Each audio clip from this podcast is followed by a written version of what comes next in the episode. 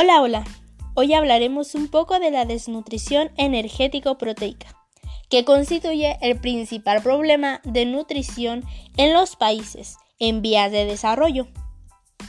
Esta provoca una afectación de la salud y que los individuos sean más vulnerables a infecciones, promoviendo con estas el desarrollo de la desnutrición, al disminuir el apetito, causar diarreas y producir pérdida de peso y otros debilitamientos del sistema inmunológico.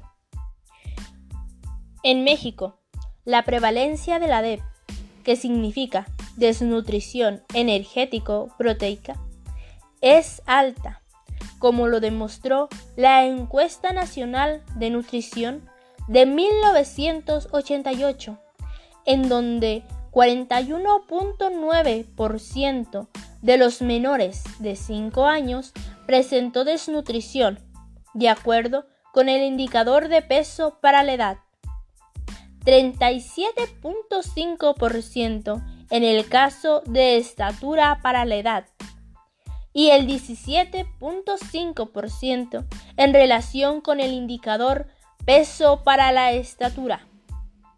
Esos fueron los porcentajes tomados en 1988. Y a todo esto, ¿qué es la desnutrición?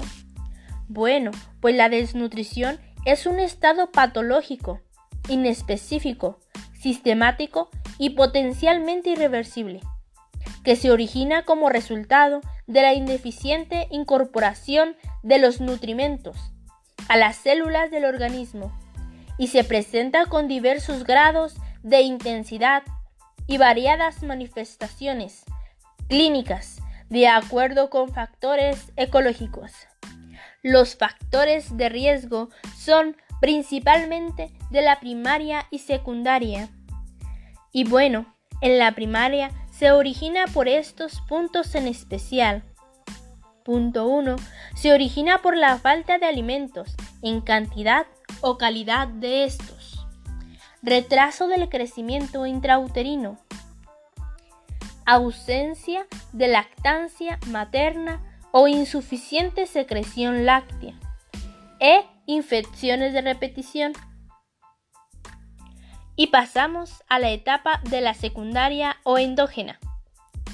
Esta se produce como consecuencia de enfermedades que alteran uno o varios de los mecanismos aplicados en el proceso de la nutrición y por lo tanto puede seguir a baja indigestión alimentaria, infecciones, inadecuada absorción de alimentos y alteración metabólica. La clasificación de la desnutrición energético-proteica es de DEP leve y DEP moderada. En la DEP leve, el niño o niña se muestra llorón, descontento, con diarreas poco frecuentes, sin vómitos u otros accidentes de las vías digestivas. Pero en la DEP moderada se muestran los síntomas anteriores. Además, el niño se torna irritable y duerme con los ojos entreabiertos. Las diarreas y las infecciones son frecuentes. En algunos casos, la DEP se puede eliminar al dividir en 5 o 6 comidas al día, sin caldos por su baja densidad energética. Evitar los ayunos de más de 6 horas. Utilizar alimentos de gran densidad energética. Y si es el caso, continuar con la alimentación al pecho. Y bueno, espero que este podcast sea de su agrado y utilidad para saber un poco más de la DEP desnutrición energético-proteica. Adiós, hasta la próxima.